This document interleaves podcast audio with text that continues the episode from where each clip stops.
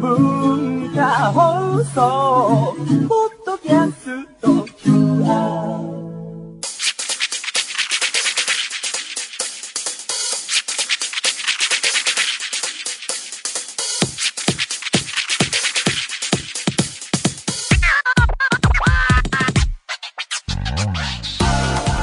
けましておめでとうございます、えー内山聖輝のワンクールパーソナリティの内山聖輝です、えーこの番組はこれまでインターネットラジオ超 A&G プラスでお届けしてきたのですが今夜から地上波の文化放送の方でもオンエア開始となりました、えー地上波の文化放送で初めてお聞きの皆様これからよろしくお願いいたしますまあとは言ってもですね、えーまあ、地上波の文化放送で、えー番組を放送しましてその後に、えー超 A&G プラスの方でも同内容を放送するので、まあ、特に、えー内容が変わるとか、えー違うものを放送するということは、えーない、えー形でやっていきます。えー文化放送地上波の方の文化放送ではですね、えーもう2年前になるんですかね。もう2016年なので、えーぐらいに、え番組やらせてもらっていまして、えー週刊サウンドウィング音羽編集部っていう番組を2012年から、えー約2年間、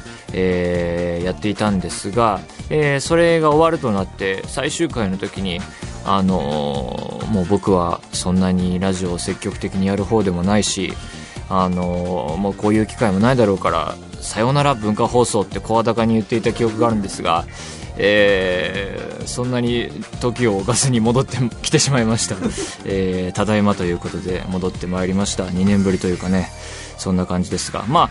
初回というか、えーこうやって地上波でお届けすることになって、えー初めてたまたま聞いてしまったっていう人もいらっしゃるかもしれないので、えーまあ、自己紹介というと、えー硬い言い方ですが、えー自分のことについて、えー少し、えー話したいと思います。えー私、内山幸輝、えーと言いまして、えーまあ、職業的には今は、えー声優という感じになると思うんですが、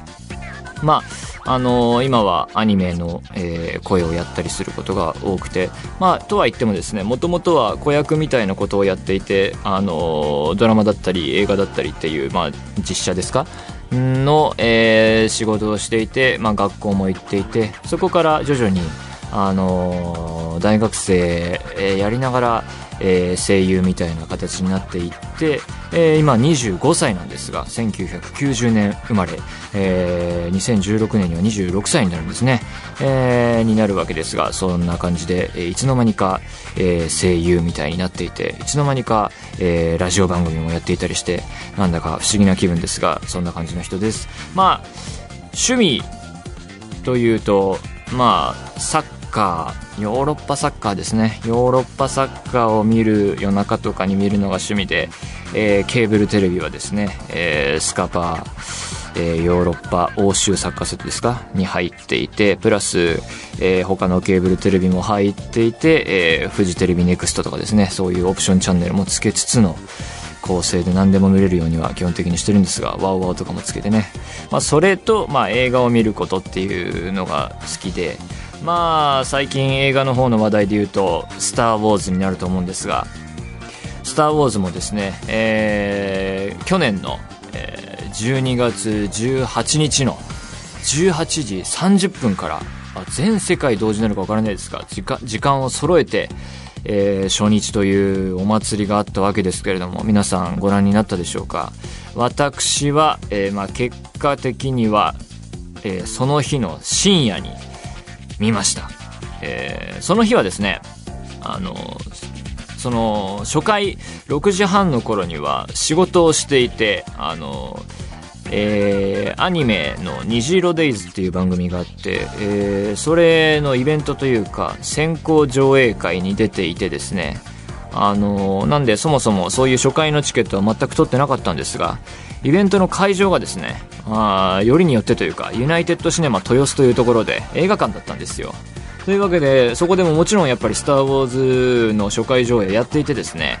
もう出る直前のスクリーンの脇ではですね、あの、初回上映の列はこちらですみたいな声が聞こえてきたり、で、そのトイレに行ったら音が PV の、スター・ウォーズの PV の音がわーって、PV っていうかまあ予告の音が流れてきたり、もう映画館中がスター・ウォーズ旋風巻き起こっていてですね、あの、楽屋にいる時もね、あの、あれはどっからも俺聞こえてきた音なのか、本編の音なのか分かりませんけれども、あの、ヒュードカンドカンみたいなね、音、音とかがすごい聞こえてきて、もう、なんだろう。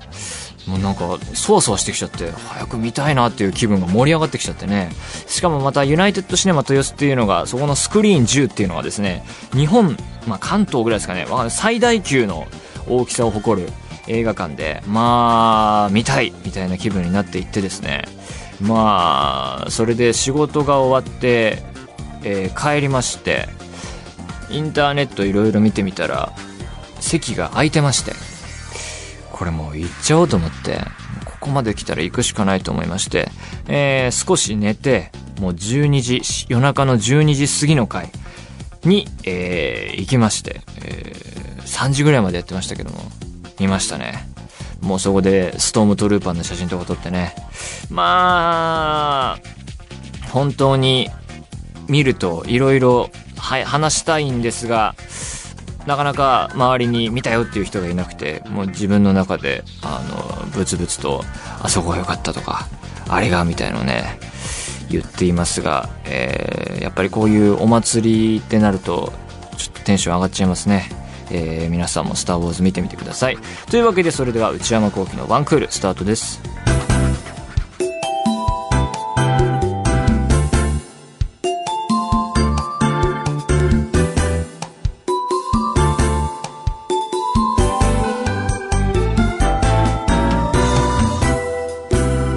内山聖輝のワンクールさあ今夜は新年1回目の放送ということで、ここで書き初めをやってみたいと思います。なんかこの番組で、こういうベタな季節ネタっていうのもなかなかやった覚えないですけれども、まあここは一つ、えー、台本にあるのでやってみましょう。まあ、こうやってね、筆で書くのは久々ですね。もうこういう番組とかの企画がない限り普段やりませんからね。あのー、で、えー、書くのは今年の目標というお題を、えー、出されまして、まあ目標もね、そんなにこう言っていくタイプじゃないので、まあ立てたりするタイプでもあんまりないので、なかなか思いつかなかったんですが、まあ2016年はですね、イベント、世間のイベントとしてはオリンピックがあったりすると。まあ、それにちなんだものも特になく 冗談でオリンピックに出るみたいなことも言ってたんですが、まあそんなバカなことは言わずに、まあスタッフの方々の、えー、お話とか聞いたりしつつ、えー、考えてみました。というわけで、えー、書いてみましょうか。えー、文鎮ですかこれは。まあ、筆ペンですけどね。紙もね、最初用意されていたのは普通の A4 のあのコピー用紙みたいなやつだったんですが、えー、半紙に書かせろというわけで、本格的に取り組んでおります。ちょっと、インクもちゃんと出してと。いや小学校とかの時はね、やらされましたけど、あの、この習字のバッグとかがすごい重かった思いがありますけどね。嫌でね、だから、まあ、ごちゃごちゃ言わずに書きましょう。難しいな、バランスが。うわ、かすれた。まあ、いっか。うわ、すごいかすれる。ペン変えてみようかな。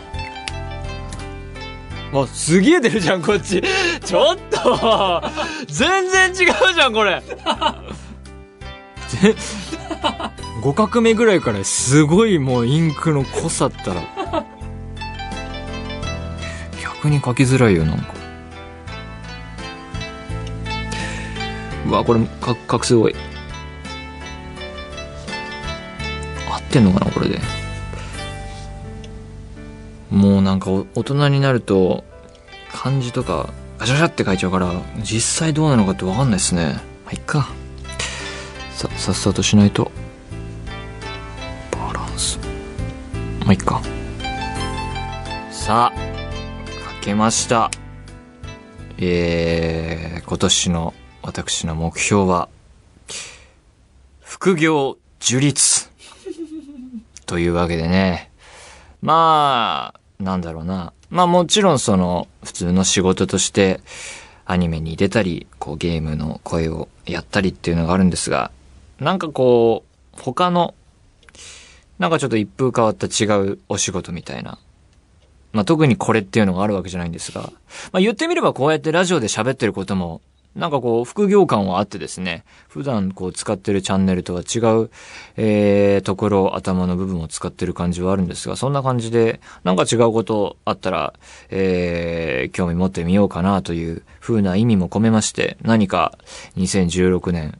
新鮮な面白いことに出会えるといいなという感じで副業樹立と書きました。えー、皆さんも目標など立ててみたらどうでしょうかまあ、どっちでもいいんですけれども。というわけで今年も一年よろしくお願いいたします。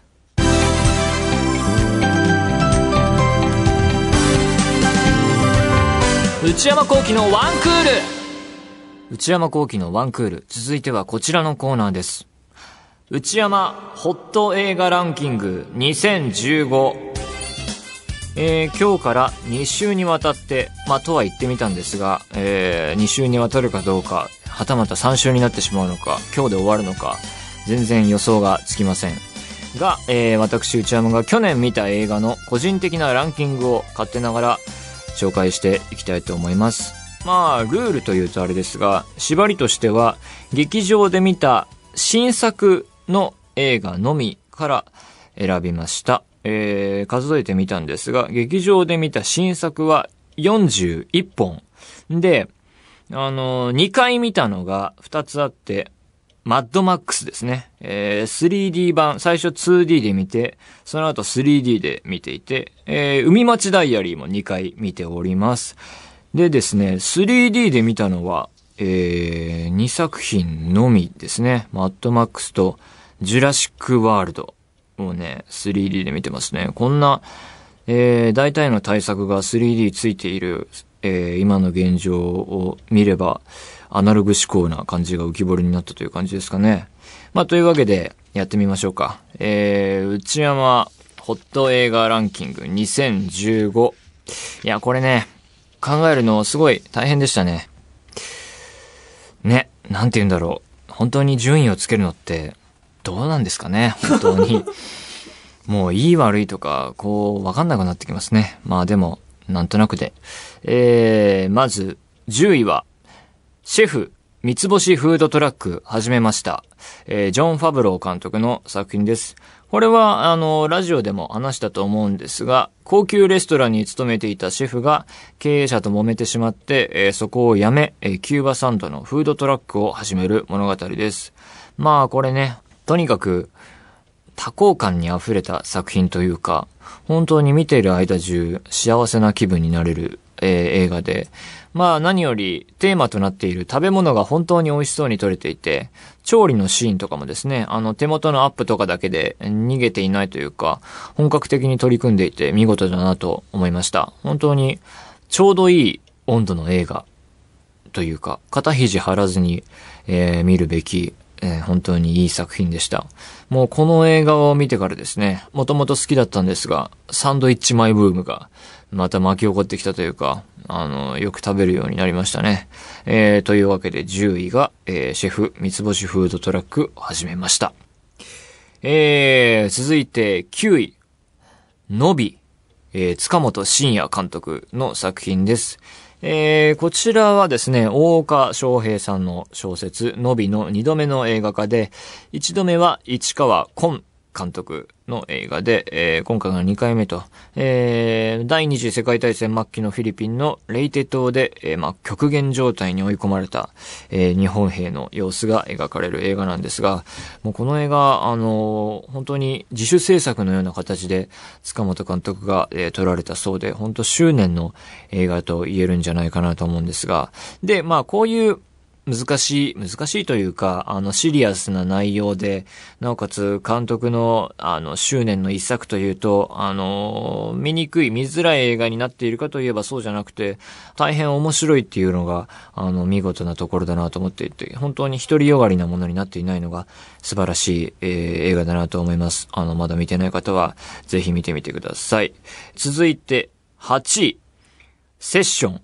えー、デミアン・チャゼル監督。えー、これは結構、あの、流行りましたね。あの、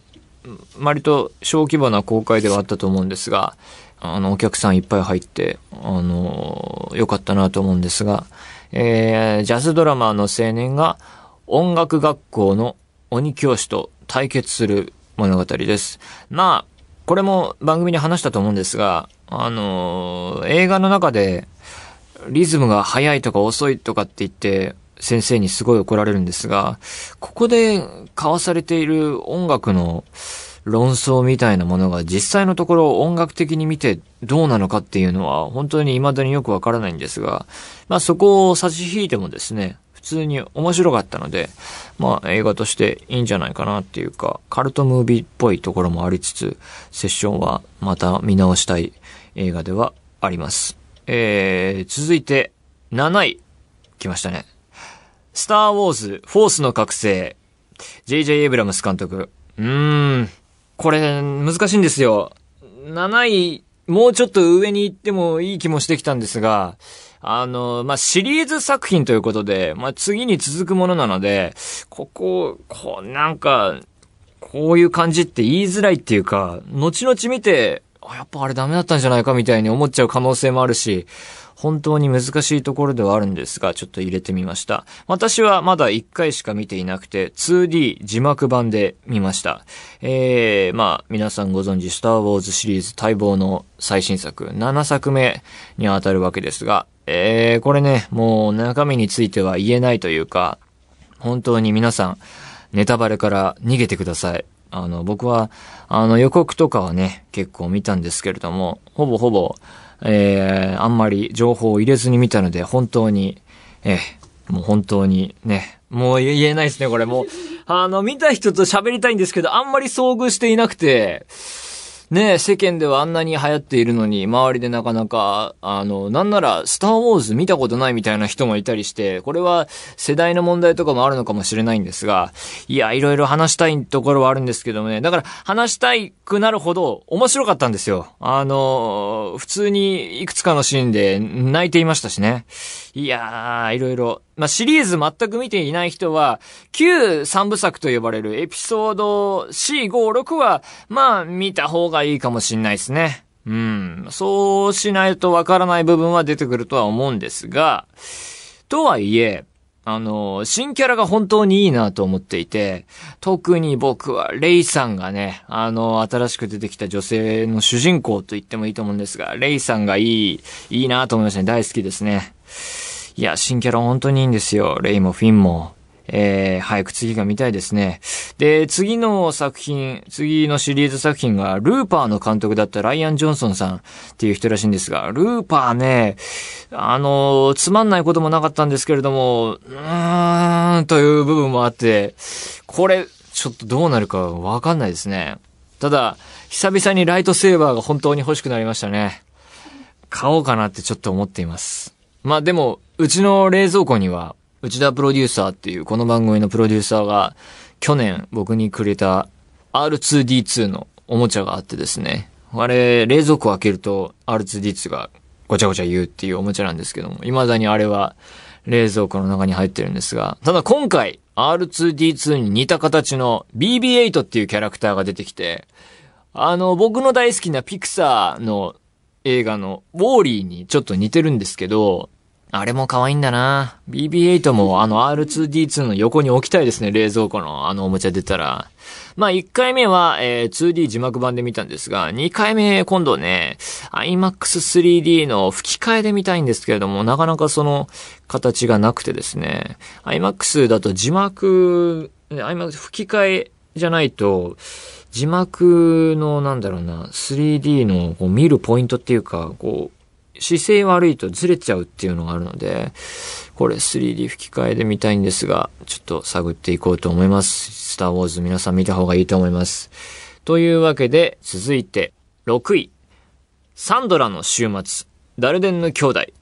えー、これ、ラジオでも話したと思いますが、えー、こちら、会社から解雇を告げられた主人公の女性が、えー、それをなんとか防ぐために同僚にボーナスを諦めてもらうよう頼み回る物語。まあ、会社の方から、えー、解雇、今のままだと解雇だけれども、みんながボーナス諦めるよって言うんだったら、その分で雇うよみたいなことを無茶苦茶な提示をされてですね、それを説得して回るっていう物語です。えー、最初、あの、今年見た映画をですね、月ごとに一覧作ってみて、あの、サンドラの週末って書いた時は、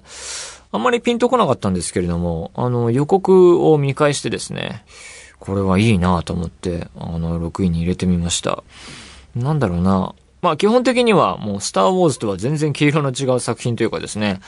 アクションとかではなく、会話シーンの連続なんですけれども、それでも映画って成立するし、面白い映画ってあり得るんだなっていうのを再確認したというか、まあもちろん、あの、私が、あの、日本映画で好きなのは、小津安二郎、え、監督の映画なんですけど、彼の映画もまた会話シーンがただ続くのみ、でも、面白い映画になるっていう意味でも、あの、まさにそうなんですけれども、そういう形でも、世界レベルで対抗できる、えー、映画は、えー、成立するっていうのを、改めてこの映画を見て感じました。本当に素晴らしい映画だと思います。サンドラの週末。えー、続いて、第5位。グリーン・インフェルノ。イーライ・ロス監督。これ、なかなか人に勧めづらい映画というかですね、あの、パッとこうタイトルを聞いて検索して、あの、画像検索で出てきたものにびっくりしちゃう人もいると思うので、おすすめしづらい映画ではあるんですけれども、あの、こちら、大好きなホラー映画のホステルの1、2の、えー、監督、イーライ・ロスさんの最新作で、えー、話としては、えー、学生運動をやっている、まあ、いわゆる意識高いっていうかですね、意識の高い大学生団体が、えー、先住民族の文化を守るための抗議活動をするために、その現地であるところのペルーへ向かったところ、えー、たまたま飛行機事故に遭遇してしまって、飛行機が落ちてしまって、えー、そこで生き残った人々が、えー、まあ、言い方難しいですね。人を食べる文化を持つ人々に捕まってしまうっていう。彼らは生きて帰れるのかっていう映画ですね。まあ今現在、その、カニバリズムというような文化を持つ人たちが実際に暮らしているかっていうと、ちょっとそれは、まあない議論が分かれる部分だと思うし、多分、まあないものだと思うので、完全なるフィクションの映画なんですけれども、これが大変面白かったと。えー、で、過去作であるホステルと結構同じ物語構造っていうか、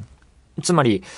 自分が住んでる世界とは全く異なるルールで動いている世界に、遊び半分で軽い気持ちで足を踏み入れた結果、とんでもない目に遭ってしまうっていう、あのー、映画で、あの、ホステルはもう本当に旅の恥は書き捨てみたいなことをやっていったところ大変なことにな、知らない間に大変なところに連れて行かれてしまうという映画なんですけれども、そこから生きて抜け出せるかっていう戦いの物語で、そこで、えー、登場人物たちのそれぞれの本性が明らかになっていったり、えー、人々が、えー、成長していくみたいな映画なんですけれども、この監督の作品で、あの、怖いな、いいなって思うのが、あの、よく出てくるシーンで、自分、視点となる人物と少し離れたところで、なんかこっちを見ながら何かを話している人々がいるんだけれども、何を話しているのかわからない。なんかチラチラこっちを見てくる。あの、大体、往々にしてそれが外国語なので意味がわからないゆえに不気味みたいなシーンが、あの、イーライ・ロスの映画ではちょくちょくそういうシーンが出てくるんですが、このシーンの何とも言えない不気味さが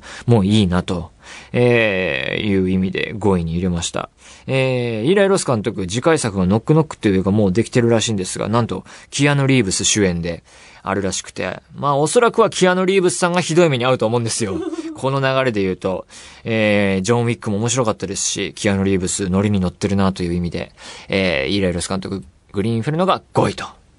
えー、というわけで、えー、ディレクターの方から指示が出て、ここで今週は終わりと。時間切れになってしまいました。えー、4位より上は、えー、またの機会に、えー、持ち越しというわけで、えー、皆さん、えー、これらの映画見てみてください。以上、内山ホット映画ランキング2015でした。えー、来週は4位から上を発表いたします。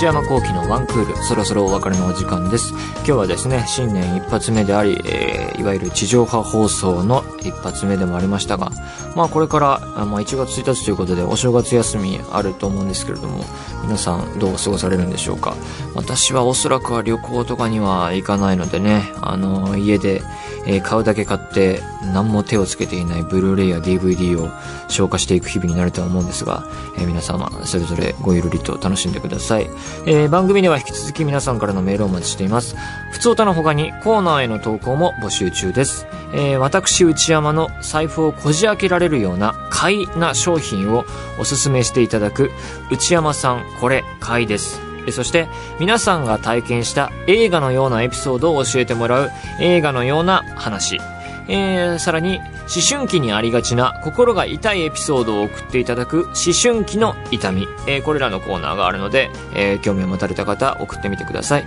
すべてはこちらのアドレスへお願いします 1-joqr.net。one.joqr.net one .joqr.net one の綴りは one です。えー番組公式ツイッターアカウントもあります。えー、アットマーク one アンダーバー agqr です。えーこちらもぜひフォローしてみてください。そしてこの番組、ポッドキャストでも配信しております。えー前編入っているので聞いてみてください。えー更新時間の方は毎週月曜日のお昼12時予定です。それではまた来週、さようなら。